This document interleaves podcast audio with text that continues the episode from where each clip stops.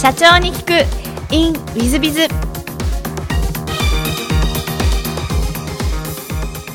本日の社長に聞く in with ビザ株式会社 NFA 株代表取締役の大崎元永様でいらっしゃいます。まずは経歴の方をご紹介させていただきます、えー大阪府生まれ、えー中央大学卒業後経営コンサルティング会社に入社。えーその後、2006年に、えー株式会社 NFA を設立、代表取締役にご就任されていらっしゃいます。派遣事業を主軸に、えー自社研修、センターの運営や派遣先の労務経営の相談なども手掛けていらっしゃいます。社会保険労務士のお資格も持っていらっしゃいます社長様でいらっしゃいます。私どもの方の、えー出版勉強会から本も、まあえー著者としてお出しになっていらっしゃる、えー作家さんでもあられます大崎社長、本日よろしくお願いいたします。はい、よろしくお願いします。えーまず最初のご質問なんですが、ご出身は大阪とのことで、はいえー小中時以外はですね、どんなな幼少期をお過ごしになられましたか？そうなんですよね。それがあんまりね、記憶になくて、他の人のね、番組と聞いても皆さん結構ね、スポーツに打ち込んだり、なんかやんちゃなことしてるなっていうのが多かったんですけど、私の場合なんか本当にね、ふっと思い出しても、歴史の本読んでたなとかね、あとパソコンのね、ゲームしてたなとかね、そういう暗い思い出しかなくて、ちょっと恥ずかしいんですよね。いやいや、あの他の社長さんでもあのそういう方もいらっしゃるんで、割とじゃあ、あのなんていうか、静かめの方側のお子さんでいらっしゃったということでしょうか。高校後半デビュー、大学デビューって感じですね。あそうでいらっしゃいますか、なるほど。でその後、高校も大阪の高校でいらっしゃいますか、はいそうです。えー高校時代はじゃあ、前半はまた物静かな感じでまあそうですね。はい、何かこうスポーツとかやられてらっしゃらなかったんですか？一応中学校までは剣道部にいましたけどいただけですね。なるほどなるほど。で剣道部にいらっしゃって、えー高校は何もされてらっしゃらない？そうですね。高校の1年生の前半まで剣道部にいてまああとは何もせず また本読んで パソコンゲームしてっていう感じですね。といわゆる帰宅部みたいな感じそうですね。はい、あのあの珍しいパターンかもしれませんし 結構いらっしゃるかもしれませんがなるほど。でその後あの東京の方の中央大学を選んで、はいはい。これ中央大学を選んだ理由って何かあられたんですか？うー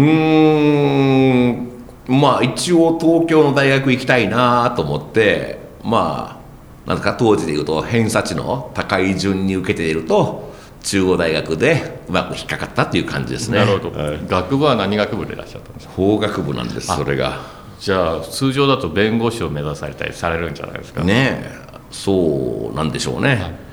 一応入ったからなろうかなと思った時もあったんですけどもまあ大学の時のその弁護士希望者向け特別講座というのを最初の方聞いてたんですけどもどうもなんか自分に合わないなと思って 行かなくなっちゃいましたね。なるほど、まあ、あの頭は大変よろしいということだと思いますが 大学時代はどんなふうに過ごされた思い出があられますか？えーっとね実はまあ先ほどね高校後半デビューとか大学デビューって言いましたけど、まあ、高校の後半ぐらいからちょっとねその高校の自治会活動とかねに、まあ、絡むようになってで大学もそのまま延長で大学のまあ、えー自治会っていうのはなかったんですけどもねあの文化連盟活動とかね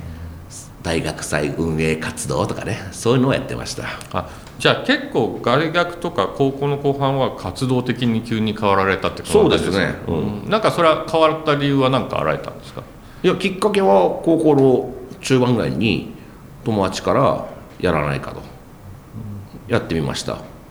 ああ楽しいな その延長です。なるほど。なんかこういわゆるあのブレイクするっていう感じではないんですね。なるほど。でその後あの、えー、と一番最終収録は、えー日本 LCA でよろしかったでしょうか？あえーとそうです。あはい。はい。日本 LCA でよろしかったでしょうか、えー、と京都のコンサルティング会社で、まあ、私もいたあのベンチャーリクはい。LCA というのは兄弟会社なんですが、はい。えー、となんか LCA を選んだ理由っていうのはあられますか？いやこれもね本当たまたまなんですねまあぶっちゃけ大学4年生の時に、まあ、いわゆる周りは就職活動というのをするんですけども、まあ、私もやってたんですけども、まあ、ぶっちゃけどこ行きたいというのは正直なかったんですね。ただ日本 LCA の場合は、まあ、当時はまだあのインターネット就職活動じゃなくて、ね、リクルーティングブックというのがに大学の下宿にドーンと届く時代だったんですけどもあのなんかなぜか日本 LCA からはなんかいかにも手書きのあなただけに出しましたというですねまあその会社案内と入社しないかという直筆っぽい手紙が来ましてそれにつられてホイホイと説明会行ったらなぜかその説明会がものすごく面白くてですねあここ面白いと思ってまあ 応募して入社したという感じですね。あそうでいらっしゃいますが、じゃあコンサルタントになりたいとかそういう感じでもなかったんですか？なかったですね。大学4年生までコンサルタントという職業があるということも知らなかったですね。あそうですか。まああの多分地頭がいいからということだと思いますけれども日本 LCA 時代はあのどんな仕事を中心にされてらっしゃったんですか？ほとんど下っ端の仕事ですよね。大学一ね大学卒業してコンサルタントになったばっかりですからまあ先輩にくっついていってね横で議事録取ってろとかですね。なんか先輩の講演のするセミナーのレジュメ作ってろとかですね、えーそういったものが LCA の1年目が中心でしたね。2年生になってからはちょっとじゃあ大崎お前もちょっと研修やれとかお前もやれとか言われてまあ見よう見まねであわあわしながらやってたという感じですね。なるほど。なんかその頃の思い出とかございますか？もう1年生のね入社して4ヶ月目に、まあ、いきなり多分名前出しちゃうとねよくないので、まあ、お客さんの名前とか当時の上司の名前は伏せますけども、まあ、当時常務だった LCA の常務だった上司から、まあ、1年生のね、えー入社して4ヶ月目にじゃあ大崎君と次の、えーまあ、〇〇会社のね役員会指導行ってきなさいと。え常務は？あ僕その日予定があるから行けないんで君だけが行くんだと。言ってポンと振り込まれたんですね。それ強烈な印象ですね。1年生の4ヶ月目でしょ。何もしてないんですね。その役員会ではね相手の会社の社長さんとか専務さんとかで大崎先生のご意見はとかです。大崎先生はどうお考えですかとなんか嫌味っぽく聞いてきてですね。僕があわあわ答えてるとですね。それでもコンサルタントかとかって怒られてですね。うふ公営役員会指導という冷や汗ものが1個ありました。よくその常務も私の知ってる人かもしれませんが放り込んで行ってこいってよくおっしゃいましたね。いやだから新人の新米のコンサルタントに対する実践訓練ですよね。多分怖い思いしてこいと。あのそのお客さんもねもう常務のもう長いお付き合いのお客さんなんで多分通過で仕込んだんだと思います、はい、じゃあもう先にお電話かなんかで あの1年生行かせるから怒っていいからちょっと守護してやってくれってこんな感じですかね？そうですね。今にして思えば。えー嫌な会社ですね。あの、えー私も知ってる人いっぱいいるんでやなやっぱり嫌な会社なんだなと今思いましたがあのその日本 LC でこう学ばれたことっていうのは何かあられたんですか、一番まあありがたかったのは、まあ、当時ね日本 LCA の主力商品っていうかサービスがねあのディップスっていうね、えータイムマネジメントのあの、まあ、ノウハウなんですけど、まあ、これが主力だったんで、まあ、一応お客さんにも、まあ、セミナーするし、まあまあ、サポートしますと。それやってるとね自分が一番勉強があってね、うんまあ、今でも実は僕はまあ、ディップスやってますしうちの会社の今の NFA のメンバーにもディップスを教えてみんなでやろうというふうにやってます。なるほど、まあ、弊社もあのディップスの本あの必読書で、うえーうちの社員たちもディップスを実践するメンバーが一番成果出てたりするので、はい。それは身につかれるっていうのはすごいいいことなのかもしれませんね。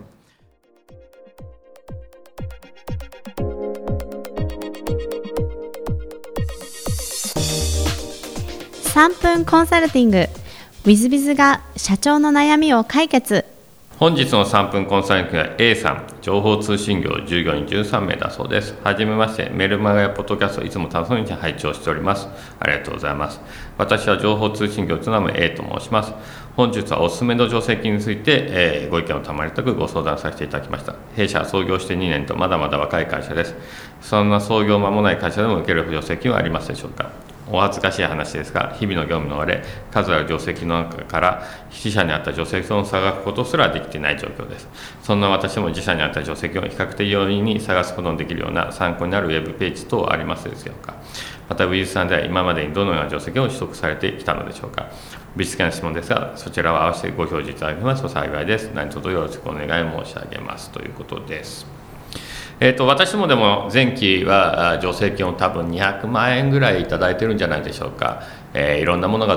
ございます、えー、ボランティア休暇とか、えー、何でしょう。働き方改革系、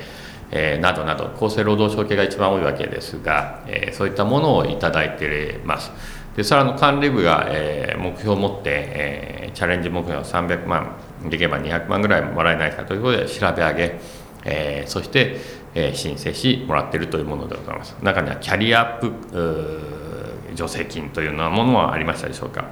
え、ですので、えーと、創業して何年は関係ないので助成金はですね、えーと、税収をお調べいただいて従業員13名もいらっしゃったら何かしらもらえるんじゃないでしょうか、えー、ぜひ、えー、あのチャレンジされたらいいんじゃないかなと思います合わせてあの創業して2年だとえっと、補助金なんかもあります、助成金と補助金の違いは、えっと、経済産業省が出すものや、えー、文科省が出すもののは補助金が多く、助成金というのはあの厚生労働省があのいわゆる人にまつわる系が多いのが特徴ですが、えー、補助金なんかもいろんなものが出ております。えー、ぜひそういったものも探してみて、えー、それこそ経産省や、えー、厚生労働省やあ文科省のホームページなどなどを見てですねお調べいただいたらいいんじゃないかなと思います。中にあのえウェブページを作るだけでもらえる補助金なんかもこれはあの都とか区とかあ市とかで出しているケースもあります。ので、えー、ぜひお調べいただいてですねチャレンジされたらいいんじゃないかなと思います、えー、例えば副業とかをですね規定を作ったら助成金がもらえるとか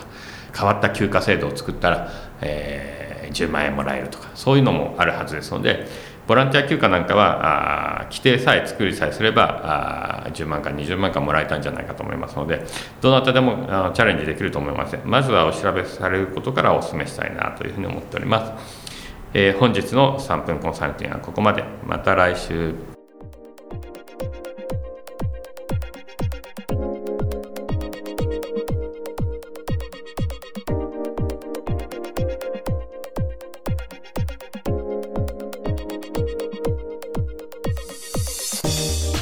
最後までお聞きいただきまして誠にありがとうございました。